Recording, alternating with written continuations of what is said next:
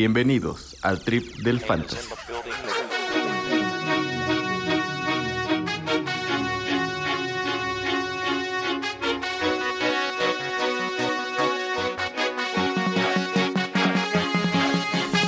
Bienvenidos jugadores de este tu podcast favorito de fútbol fantasy, que no somos la verdad, somos el trip del fantasy.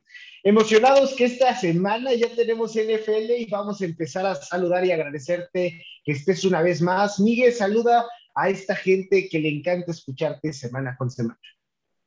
¿Qué tal, mis triperos? ¿Cómo están? Qué bueno que nos acompañan en un episodio más y en este especial episodio porque empieza la NFL. Por fin empieza la NFL un año, bueno, medio año de esperar este, este regreso con ansias para poder ver a mis jugadores haciendo puntos, destrozando al equipo de Jorge Arón, que voy contra ti, de hecho, en la primera semana. Pero muy bien, qué bueno que nos, que nos acompañan y estoy muy contento de iniciar otra temporada más. Chapatín, ¿cómo estás tú? Hola a todos los que nos escuchan, yo estoy muy bien, gracias por, por preguntar, Castor, que he considerado. Este, emocionado como ustedes de, de, este capítulo de esta semana, ya que como mencionabas, es semana NFL, empieza, empezamos el jueves con la temporada, eh, se me hizo eterno este, esta pretemporada, estas vacaciones, pero ya puestos, listísimos, con toda la actitud, este, y pues emocionados de traerles este capítulo de, del Triple Fantasy, en donde les vamos a traer eh, pues noticias, datos, este, consejos y pues ya, ya se la saben, vamos a, a darles nuestros chavos de la semana y en el último cuarto les vamos a hablar un poquito de, de unos datos que les trae el Mr. Chap, como el año anterior. Y como Chapa bien lo dijo, se acabaron las vacaciones, hora de chambear, hora de ahora sí meter la mano en el asador, vamos a ver, y vamos a platicar un poquito eh, de semana de draft tuvimos un fin de semana de draft más que nada, tuvimos un draft de una liga de keepers y también tuvimos un dynasty. Me gustaría que hicieran un pequeño resumen de cómo se sintieron con su equipo y cuál fue el jugador que los hizo sentir mejor. ¿Cuál es ese que recomendarían a la audiencia que todavía no alcanza a, draftear? Eh, ¿Qué jugadores son los que más los, ustedes los hicieron sentir plenos, llenos y satisfechos de draftear para seguir todo el año? Chepe, si Fíjate que yo lo que. No, ah, ya tú, Miguel, ya tú, Miguel. No, ya tú, yo empiezo, ya yo empiezo, yo empiezo. Mi chapatín no va a decir absolutamente, no te preocupes, Aaron, aquí estoy yo para salvarte, como siempre. Dale, dale. Este, fíjate que un jugador que me gustó mucho que agarré en el, en el del Rey, que no es Dynasty, fue Corey Davis. Corey Davis lo agarré como la randa número 8, 9, creo que la 8, pero pues la en pretemporada vimos que tenía más del 70% de los targets, que ok, falta Jameson Crowder y alguien más en ese equipo, pero no me acuerdo ahorita en, este momento quién falta, pero de todas formas, Elijah Moore, pero pues se ve claramente que la, que la, que la sincronía entre Zach Wilson y Corey Davis existe yo creo que tienen muy buen valor en la octava novena. Yo espero que pueda ser mi wide receiver número 3, que tengo buenos receptores en esa liga, pero pues cuando me falte o CD Lamb o Chris Godwin por ahí, o de Andre Hopkins, yo creo que sí podría ser una muy buena, una muy buena banca o hasta muy buen titular. Y otro que agarré en los dos, en el Dynasty y en el normal, fue a tu chavo el Miles Sanders, mi estimado Jorge Arón. Te compré que la línea de Philly regresa completa, qué bueno. Y también que Jalen Hurts, pues va a cambiar completamente el sistema que, que, estábamos viendo. Yo creo que escuchaba algo de ti que me dijiste que el coach quiere correr mucho más la bola, está el nuevo coach esta, esta temporada con los Eagles. Eso beneficia a Jalen Hurts porque va a correr y también a Miles Sanders muchísimo, ¿no? Yo creo que Miles Sanders lo van a involucrar en, en, en, en en juego de pase muy, muy corto, va a tener pantallas, va a tener, a menos que se lastime, yo creo que Miles Sanders va a tener una muy buena temporada y ojalá me salga porque es mi corredor número uno. Tú, Chepe Churro. Déjame nada más agregarte un comentario para ti, para los seguidores de Miles Sanders. Eh, eh, de hecho, el mayor conflicto de Miles Sanders que ha tenido en el entrenamiento ha sido que no ha podido cachar el balón, no ha demostrado. Y teniendo un Boston Scott y teniendo al nuevo, al novato Kenneth Wengel, que una de las mejores cosas es cachar, ahí está peligrando sus eh, oportunidades en tercer down. Definitivamente va a ser el running back de primer y segundo down, eso no me queda en la menor duda. pero estoy un poco escéptico por esto del cachar el valor. Ahora sí, Chepe, adelante. Disculpa que haya interrumpido en la poesía que nos vas a recitar en este momento. No te apures, Alan. Yo sé que tú quieres hablar hasta por los oídos de tus Eagles y está bien, porque pues, ya en temporada no van a tener mucho de qué hablar, ¿no? Pero bueno, eh, yo en, en, mis drafts que he hecho hasta ahorita llevo tres de todas las ligas que voy a participar ahorita. Eh, el día de ayer que drafteamos nosotros tres en las ligas que estamos jugando en conjunto, eh, me gustó mucho mi, mis picks de mis Tyrants. ¿Por qué? Porque este año me propuse a no estar en los waivers cada semana buscando Tyrant, porque la verdad es demasiado molesto, es demasiado este, hartante el no saber a quién agarrar esta semana porque no sabes si va a rifar. Entonces, eh, en una de mis ligas, las dos son PPR, en una de mis ligas agarré a Hawkinson, que para mí tiene pues todo el potencial de ser top 3 de Tyren este año, porque pues no hay a quien más lanzarle la bola en, en, Detroit y, y, pues a Jared Goff le gusta lanzar la bola. Y aparte creo que me, le gusta lanzarle a sus Tyrens, perdón, y creo que me lo llevé por ahí de la ronda 5 o 6, donde pues ya es muy buen value para un Tyren que tiene potencial de ser top 3 y en mi otra liga, que es Dynasty aparte, me llegaron muy buenas noticias hoy porque a este Tyren lo extendieron por cuatro años más, entonces ya tengo un Tyren ahí para casi toda la vida y fue Mark Andrews. También lo agarré como en la ronda número 7 o 8, que pues este, la verdad era lo único que le fallaba a mi equipo en ese momento, un buen Tyren y me lo encontré y pues eso fue lo que más me gustó en mis drafts que he hecho hasta ahorita.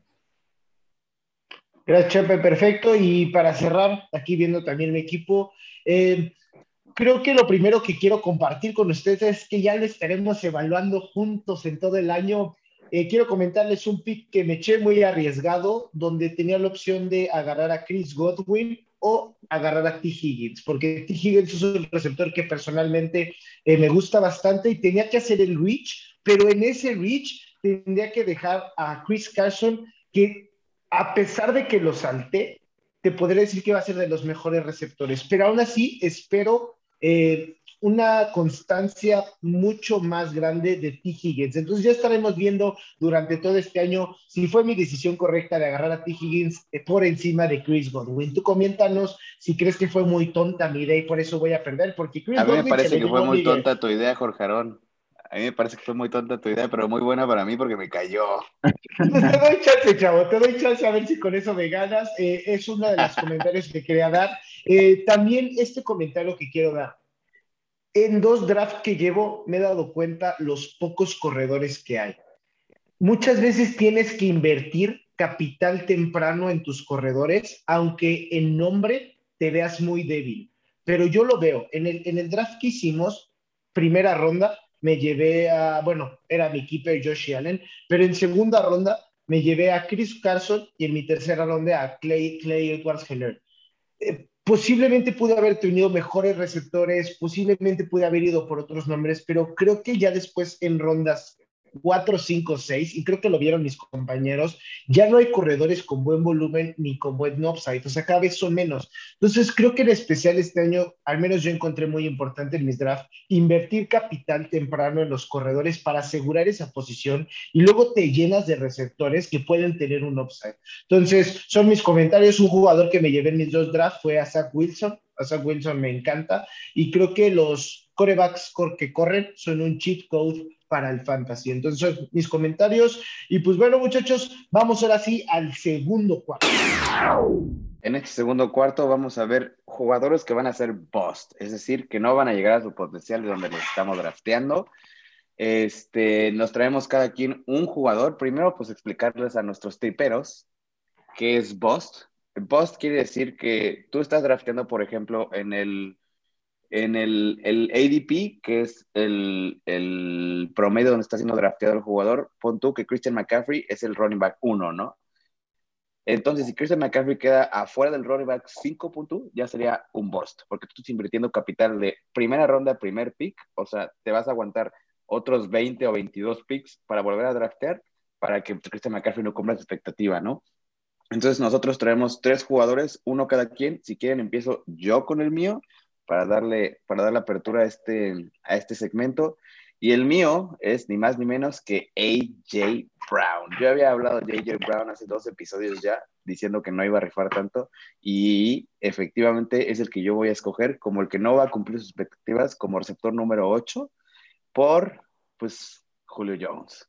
Estaba viendo aquí eh, los targets de la temporada pasada. Los dos tienen los targets igualitos, tienen 7.1 targets por partido. Julio tiene menos targets en total, pero porque Julio se lastimó de la semana 11 en adelante. Tienen 7.6, perdón, targets por partido. Además de que Tennessee, pues es King Henry, King Henry, King Henry, King Henry. Y yo creo que Ryan Tannehill es un buen coreback, pero es un coreback que no te va a poner los números de Patrick Mahomes, de Aaron Rodgers, ese tipo de, jugadores. Entonces yo creo que AJ Brown va a tener un bajón. Yo creo que va a ser un buen jugador. No, no, no estoy que no lo drafter, pero donde se está yendo me parece muy caro. Es el wide receiver, el receptor número 8 en salirse y tiene un ADP del 25, o sea, el 25 en general. Yo creo que Julio va a bajar muchísimo. Derrick Henry, pues es demasiado factor ahí y yo creo que Hill no tiene para sostener dos este, receptores arriba del top 15. Yo creo que el AJ Brown va a ser top 15 y Julio por ahí top 20, top 15, pero no creo que craqueen el top 10 ninguno de los dos. ¿Tú, mi Jorge?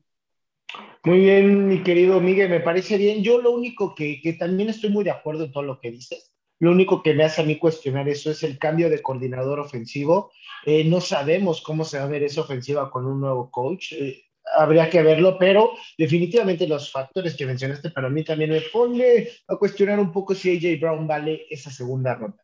Y ahora yo te voy a dar a este corredor que se está yendo de todo el top 3. Y yo creo que como Miguel te lo dijo, va a quedar fuera del top 5. O posiblemente del 5, pero posiblemente yo creo que fuera. Eh, está arriesgada, está arriesgado. Está arriesgado, está arriesgado, la verdad.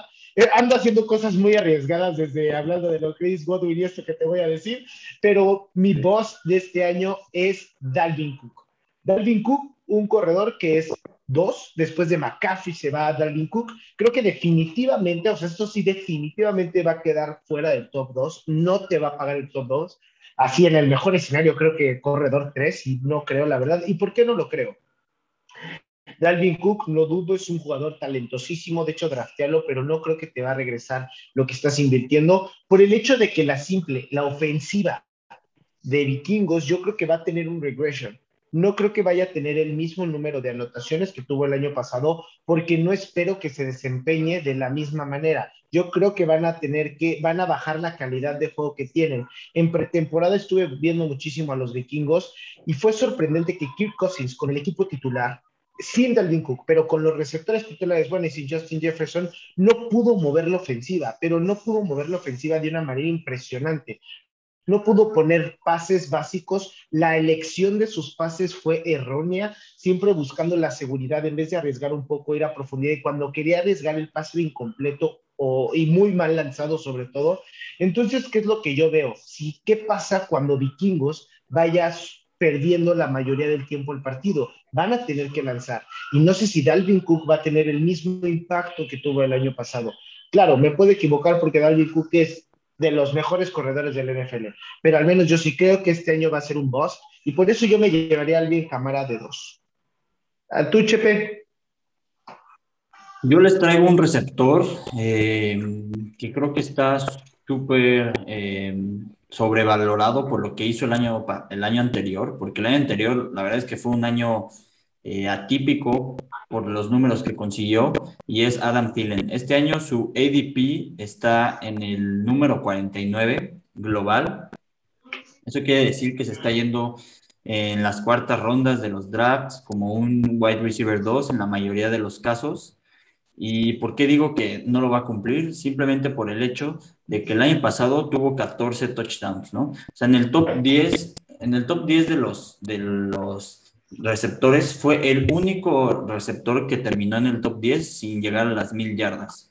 Eso quiere decir que es súper dependiente al touchdown. Y, y pues este año Sí hay una baja ahí importante con la de Earl Smith, del el Tyrant, que no va a estar la primera mitad por lo menos de la temporada, pero siento que ya ese, llegar a ese número va a ser muy difícil otra vez para, para Adam Thielen, que lo necesita, o sea, necesita por lo menos llegar al doble dígito de touchdowns para cumplir el, ADP que se le está poniendo ahorita, ser, ser un, receptor 2, o sea, dentro de los 24 mejores receptores.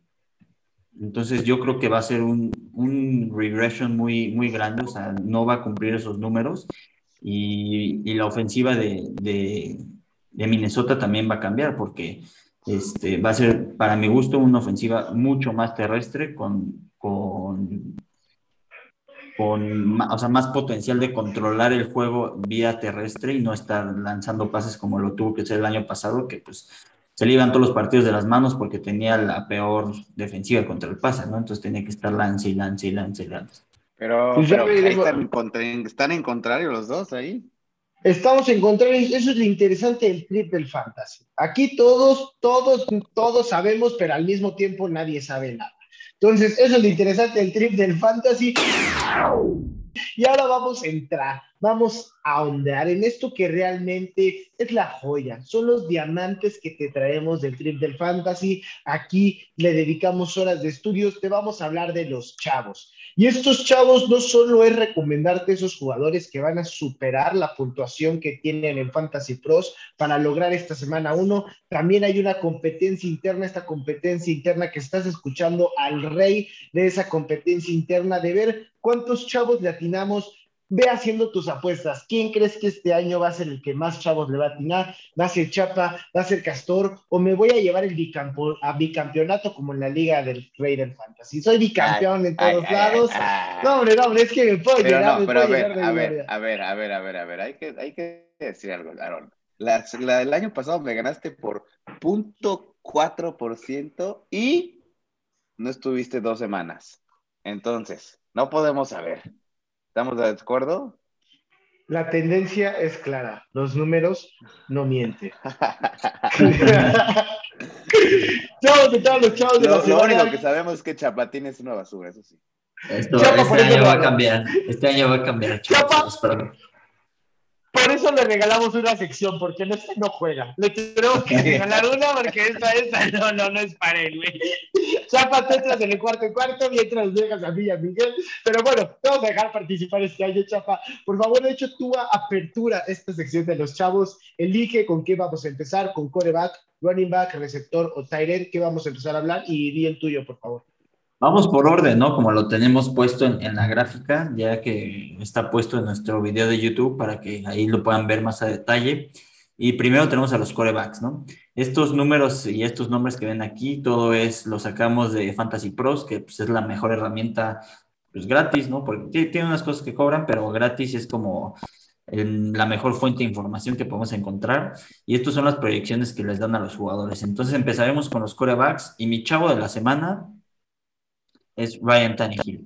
Se le proyectan 19.5 en puntos PPR, este, 4 puntos por touchdown a los corebacks. ¿Y por qué eh, lo pongo como mi chavo? Porque yo creo que una de las peores defensivas contra el pase este año, sin duda, va a ser la de Arizona. O sea, creo que en cuestión de, perímetro, pues se les fue su... Eh, Patrick Peterson. Patrick Peterson, que era su joyita, su emblema. Este, sí está Buda Baker, pero mm, en cuestión de cobertura de pero pase. Buda Baker me parece que es mucho mejor en carrera, ¿no? Sí, sí, sí, o sea, es lo que iba a decir. En cuestión de cobertura de pase no se me hace tan bueno como lo es contra la carrera y tacleando.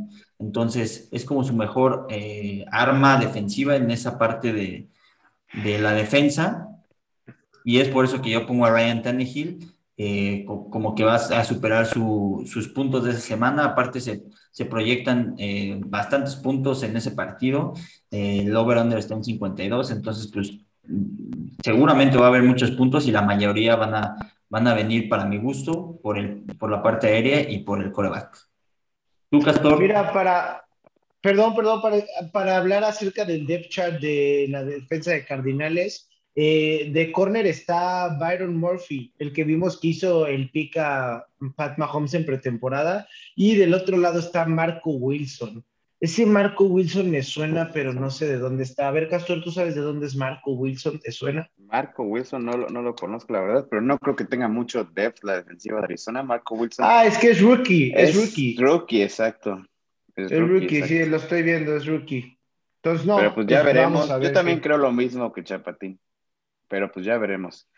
Pero voy yo, si quieres, con mi coreback de esta semana y viene en el mismísimo partido donde proyectamos 52 puntos y vengo con mi chavo de la semana, del año pasado, de toda la vida, Kyler, cásate conmigo, por favor. Kyler Murray tiene pronosticado bastante altos, 23 puntitos. Pero como dice Chapatín, yo creo que este partido va a ser de muchos puntos. La defensiva de Tennessee tampoco es una gran defensa, es una defensa promedio que de repente hace buenas cosas, pero igual de corner, el mejor corner es Adoree Jackson, que, está, que fue primera ronda hace unos años, pero no ha salido como de los mejores corners de la liga. Y además, este, Kyler Murray el año pasado este, superó las expectativas cada vez que lo elegí. Entonces, yo creo que para iniciar mi, mi, con un buen paso este año y seguir ganándoles a estos dos, Kyler Murray es mi coreback de esta semana. ¿Tú, mi Jorge? Eh, yo voy a seguir, oye, yo creo que mi hermano va a odiar este episodio del Trip del Fantasy. Yo le voy a seguir tirando a los vikingos este año. Y mi, mi chavo de la semana es justamente el quarterback que se enfrenta a los vikingos, el Joe Burritos. Eh, creo que este hermano, el Joe Burrow, se va a pasar de lanza. Creo que va a ser el comeback eh, Player of the Year, eh, discutiéndoselo totalmente con Dak Prescott pero va a tener un regreso formidable. A mí me parecía sorprendente cómo un novato te podía poner, si no es que todos los juegos, la mayoría de los juegos de 300 yardas, como si fuera algo sencillo, algo que se podía sacar de la manga cada partido. Para mí, yo cada vez que lo veía me sorprendía. Eh, es su regreso, ahora sí que regresa después de esa lesión de la rodilla, después de esa tacleada del Chase Young. Pues bueno, es el regreso tan esperado de Joe Burrow y creo que tiene el arsenal ofensivo. Sí, claro, eh, Jamar Chase no ha sido eh, la ofensa que esperaban, pero tiene a Tyler Boyd y tiene al grandioso y fabuloso T. Higgins por el que aposté la vida y obviamente aposté la vida de T. Higgins por la mano de esto, ¿no? Porque yo creo mucho en Joe Burrow este año. Entonces, es mi chavo de la semana, tiene que superar 18 puntitos. No, hombre, yo le augurio más de 22, 20, de 22 a 25. De 22 a 25 voy a poner ahí, ahí voy a poner la vara para mi Joe Burrito. Lo único que me preocupa es que se vaya ese partido, ¿eh? que los bikes sean malísimos, como tú dices, y Joe Mixon domine. No, pero pues ya para ese momento Joe Burrito ya se aventó como unos cuatro pases de anotación. Ah, cuatro. Y uno corriendo. Y uno corriendo, güey. Ah, ok. Sigamos, sigamos. Jorge. Si quieres, Chaparrín, ahora tú, que, no, que te he oído muy callado este, este episodio, si quieres tú darnos tu corredor o wide receiver, el que quieras. Sí, voy con mi, voy con mi corredor, este, ya que vamos en orden, ahí para que lo vean. Eh, ahí le pueden ver el nombre, es mi chavo de este año, porque yo tengo un chorro de, como dirían los gringos, shares de este jugador en muchas de mis ligas, y es Joe Mixon. Eh, como Aarón, Tai no le va, Tai a su hermano no le va a gustar este episodio porque vamos con todo contra los, los Vikings, entonces eh, le proyectan 17.2 en PPR y la verdad se me hace una nada o cuestión de nada que al corredor de con el talento que tiene y el corredor que pues tiene el mayor volumen en general de toda, de toda la liga y ahora más que ya no está el, el otro corredor que le quitaban los pases, que era Gio Bernard, pues, pues, o sea, él va a tener todo, ahora sí que todo el volumen de la ofensiva terrestre, de los checkdowns de Joe Burrow, porque pues ya vemos que esa línea ofensiva no la mejoraron tanto, entonces pues va a estar lanzando mucho a los checkdowns y, y en pretemporada se vio, o sea, mal esa defensiva de los Vikings, entonces este, su, uno de sus linebackers titulares probablemente no juegue, entonces pues son cada vez más eh, buenos augurios para que Joe Mixon y en general, o sea, los, los receptores de, de los Bengals, el corredor, Joe Burrow, tengan un, un excelente partido en este partido inaugural.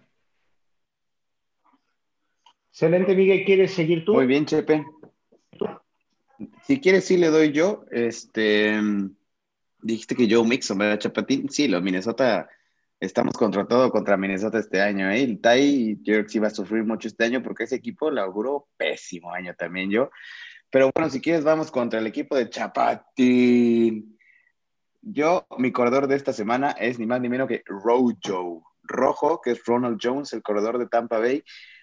Preocupa un poco, ¿no? No saber qué va a pasar con Leonard Fournette, qué va a pasar con Ronald Jones, Giovanni Bernard va a tener pases, qué, es lo que va a pasar en ese backfield. Pero, pues contra Dallas yo creo que todo el mundo va a comer, la verdad.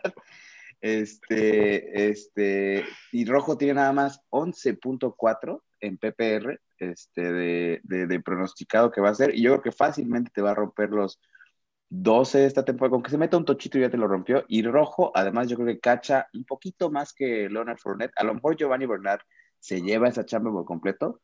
Pero pues ya veremos, el, primer partido pues es difícil adaptarse al, equipo nuevo, vamos a ir viendo cómo va avanzando la temporada. Yo creo que Rojo fácilmente le va a hacer daño a Dallas porque Dallas la temporada pasada se vio pésimo la defensa.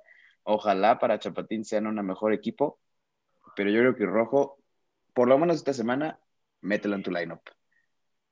Ustedes siguen desconfiando de mis vaqueros, no hay problema. Ahí tenemos a Micah Parsons. es lo que te iba a decir, Micah Parsons es lo único que quiero ver qué pasa.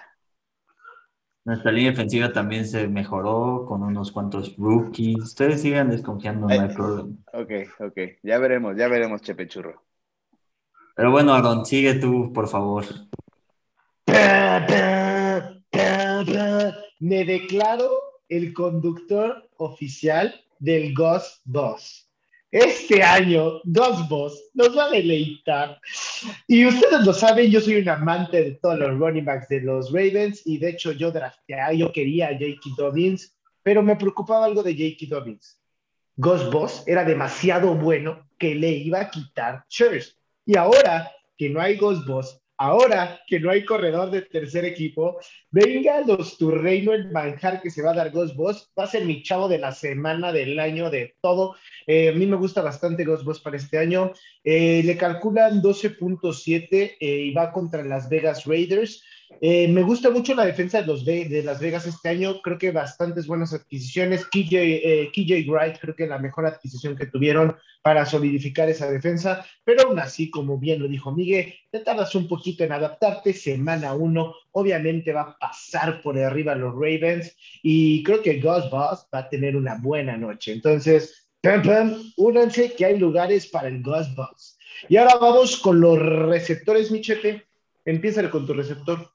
Vamos a darle con los wide receivers, que ya vimos que este año pues, hay mucho potencial de dónde agarrar este, receptores. Y yo voy aquí en contra de, mi equipo, porque pues la verdad veo mucho valor en este, en este jugador y en este partido, y es Chris Godwin. Yo sí pronostico de. que la defensa. contra la carrera, contra la carrera, contra la carrera. Contra la carrera, el año pasado éramos una basura, éramos la número 31 de la liga. Este año ya no va a ser la 31, por ahí de la mitad de la liga, vamos a ver, ya verás. La 30, ¿no? Entonces ya van a la 30. no, o sea, tenemos un mucho mejor coordinador, este, el que era el head coach de los Falcons, que hizo la liga. Dan Quinn, que hizo la Legion of Boom, o sea, es mucho mejor coordinador que el pelado que teníamos el año pasado, ¿no? Entonces ahí hay un gran cambio. Pero bueno, sigo con mi jugador, Chris Godwin, le proyectan 14.7 eh, PPR contra Dallas. Este, eh, yo, yo sí pronostico ahí un festín de todos los receptores, hasta del Mike Evans, ahí llevándose ese, esos típicos partidos de una recepción, un touchdown y una yarda. Este, pero pues a todos les pronostico un, buen partido de esos receptores. ¿Por qué? Porque esa, esa defensiva de Dallas va a mejorar en comparación al año pasado, pero le va a tomar tiempo, le va a tomar unos cuantos partidos y pues le pusieron una prueba muy dura, la verdad, para empezar la primera semana. Entonces, eh, Chris Godwin a mí se me hace el mejor receptor de ahí. AB, pues ha sido el mejor de la década, pero pues ya está en las últimas. Entonces, Chris Godwin está ahí para hacer este, la bestia que fue hace tres años, si no mal recuerdo, que fue el receptor 2 de Fantasy, y va a empezar desde la semana 1 a partir el queso ahí en esa ofensiva. No me digas eso, Chapatín, que me pone triste. No me digas esas, esas expectativas del Chris Godwin que me pone triste. Miguel, te voy a interrumpir, voy a decir yo mi receptor y después terminas tú. Yo te voy a traer eh, uno de que justamente la semana pasada te dije que iba a superar las expectativas del ADP y hoy en la semana uno, como dice Chepe, va a haber un manjar, un festín para el equipo de los 49ers porque yo creo que va contra si no es que el peor, el segundo peor equipo de la liga, que son los Detroit Lions. Uf, uf, muchos cambios en Detroit. No creo que les vaya muy bien. Texas y Detroit, yo creo que se van a echar el Baba Bowl. Y obviamente Brandon Ayuk va a venir a tragar puntos. Eh, le, le, augurian 13.8 puntos en fantasy. Yo creo que los va a superar sencillamente porque va a anotar. Eh, de hecho, yo lo que espero de Brandon Ayuk es muchas anotaciones más que recepciones, porque como lo veíamos en el capítulo anterior, lo que me preocupa es el volumen, pero creo que en eficiencia te va a pagar Brandon Ayuk y es mi chavo de la semana. Miguel, tuyo de receptor. Muy bien, Brandon Ayuk, que lo traes que en todos tus equipos, ¿no? Ah, bueno, creo que solo en uno, ¿verdad, Jorge? Pero pues vamos a ver. Pero es el rey de ese equipo. Lesiones. No confío en esas lesiones, la verdad, pero ya veremos. Y, mi receptor viene del mismo juego que mi corredor y del mismo juego que el receptor de, de mi chepechurro, es CD Lamb. Yo creo que obviamente el regreso de Dak Prescott impulsa muchísimo este equipo a la ofensiva. De hecho, yo creo que va a ser un buen partido en puntos, puede ser, porque Dak, pues no importaba la defensa que enfrentaba el año pasado, hacía puntos, no importaba qué. Y eso abre la, la carrera para Zeke, que también va a comer. Entonces, esto abre mis recepciones para mi CD Lamb. CD Lamb tiene un, este, un, un, un perdón, un, un 15, tiene 15 puntos proyectados, perdón, proyectados era la palabra. Un perdón, tiene un perdón mío, no, no es cierto. Tiene 15 puntos proyectados, mi estimado CD Lamb. Yo creo que fácilmente lo va a hacer. Además de que CD Lamb está trabajando mucho desde el slot, que eso abre mucho contra los bucaneros, porque los bucaneros tienen buenos cornerbacks afuera, pero el níquel no es tan bueno. Y de hecho, este, los Fancy Pros me dicen aquí que CD Lamb tiene un, un, un bastante no tan difícil como, como otros pensarían contra la defensa de Tampa Bay, porque la defensa de Tampa Bay es muy conocida por cerrar carrera. Entonces, Zeke, esta, este, este, este, esta semana no creo que le vaya tan bien, pero a CD Lamb, a lo mejor a Mary Cooper también, pero yo prefiero a CD Lamb, así que es mi chavo de esta semana. Y si quieren, yo me arranco yo mismo para acabar ya esta sección con el Tyren de esta semana. Es un ala cerrada que yo he estado targeteando en, en mi smoke draft. Y no, no, me ha caído en los drafts oficiales por cualquier cosa, porque se me están olvidando los Tyren también, porque hay muy poquitos. Pero tiene un matchup no tan malo contra los Nueva York Giants. Y además, yo creo con el nuevo quarterback Teddy Bridgewater, va a haber un poco más de, de, de targets hacia el Tyrant, porque Teddy B es mucho de, de, soltar pases pequeños, ya sea al corredor o al Tyrant. Entonces, Noah Fant, que el año pasado se vio su talento, al final de año, no sé si te acuerdas, Chapatín, pero creo que lo, traía, lo traías tú y le fue muy bien a, al final del año porque empezó a sacar su talento. Noah Fant, si se acuerdan bien, en el mismo draft que TJ Hawkinson y de la misma, de la misma escuela, y los dos estaban más o menos rankeados similar. Entonces, 9.6 puntos, me parece que sí puede lograrlos un poquito arriba de 10. Entonces, Noah Fant será mi start de esta semana. Muy, muy buen pick. Este, pues sí, ahí con Teddy B, todos los pasillos cortos van a estar puestísimos, todas las trayectorias cortas que son las de él, las de Jerry Judy. Entonces, sí, pues tiene un buen floor. Eh, yo, mi Tyren va a ser el novato sensación del que todos esperamos pues temporada de récord, literal, por donde se está yendo drafteado, y es Kyle Pitts. Eh, se le pronostican 10.7 en PPR y va contra Philly. Eh, yo creo que una de las partes más eh, blandas o de las peores de, la defensiva de Philly son sus linebackers.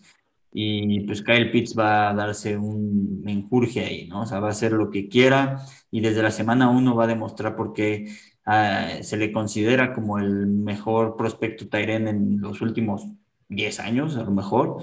Este, por lo que a mí eh, se me hace un excelente pick para esta semana. Aparte, son muy poquitos puntos lo que se le pronostica. Y pues ya no está Julio, no es ofensiva, entonces o atrapa eh, Kyle Pitts o Calvin Ridley y ya, porque yo no creo que Russell Gage sea mucho target en esa ofensiva. Entonces, desde la semana 1 va a darle eh, pues buenos augurios a los managers que lo draftean pues en ese ADP porque está muy caro a mi gusto. Este, y van a tener una excelente, buena primera semana. Tú, Aaron, cierra yo no, con tu yo, no, último yo, yo, no, yo, yo, yo, yo, solo quiero decir algo de Cal Pitts, que no sé si tú, tú o Aaron o Chapatín recuerden, yo no creo haber nunca visto un hype así con un tight end de este tamaño. O sea, Cal Pero es Pitts que- de verdad sí creo que es un espécimen fuera de, de, de lo que hemos visto en un tight end, porque es un receptor, literalmente se mueve como receptor siendo enorme. Entonces yo creo que sí es muy difícil de cubrir y yo creo que sí va a lograr una gran temporada. Por algo le dicen The Unicorn. Por algo.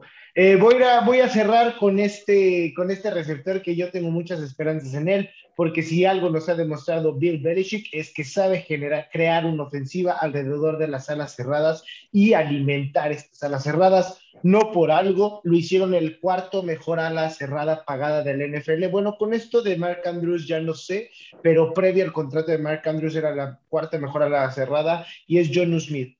Creo que John Smith, eh, ocho puntos, ocho puntos, y definitivamente creo que John Smith va a anotar. Con Mac Jones, eh, yo lo único que veo es que esta ofensiva va a mejorar y sobre todo en la parte aérea. Me preocupaban los Patriotas con Cam Newton porque se volverían muy terrestres. Me gusta Mac Jones por esta parte aérea y todos lo sabemos, el mejor amigo de un coreback novato es una ala cerrada.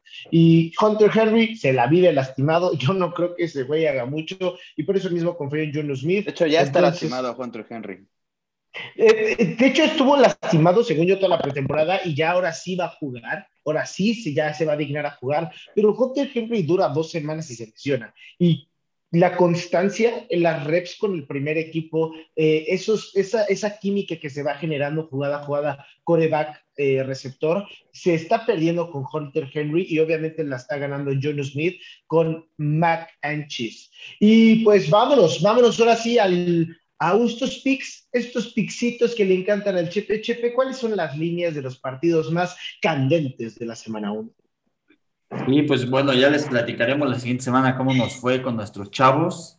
Esperemos empiece viento en popa yo con los míos. Y como dice Aaron, vamos con los picks de los partidos. Escogimos tres juegos, ya se la saben, como el año pasado, de los cuales creemos que van a ser los más interesantes, más peleados.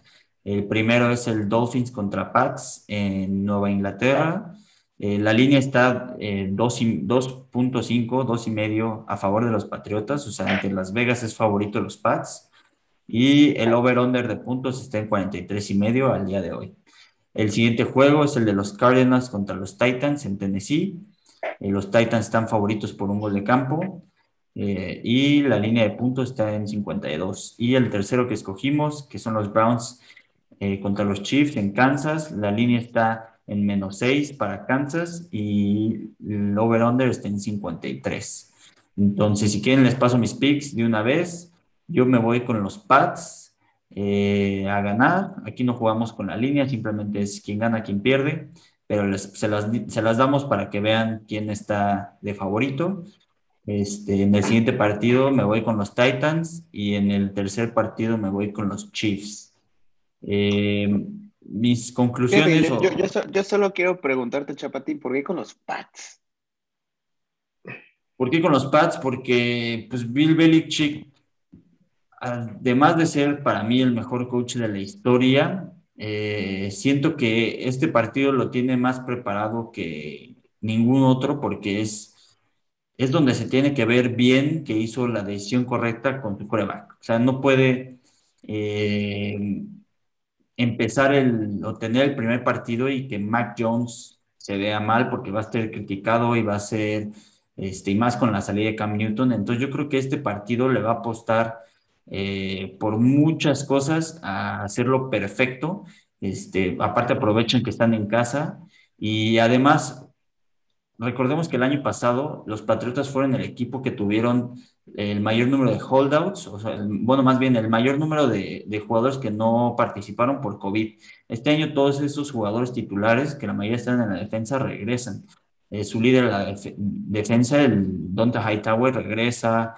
Este, el otro tackle, tackle nariz, este, o sea, regresan muy buenas piezas para los Patriotas y yo creo que el hecho de estar en casa pues también va a ayudar mucho a que, a que los Pats puedan ganar el partido. Pues ya veremos, mi estimado Chepechurro. Yo creo que los Pats no van a rifar otra vez este año.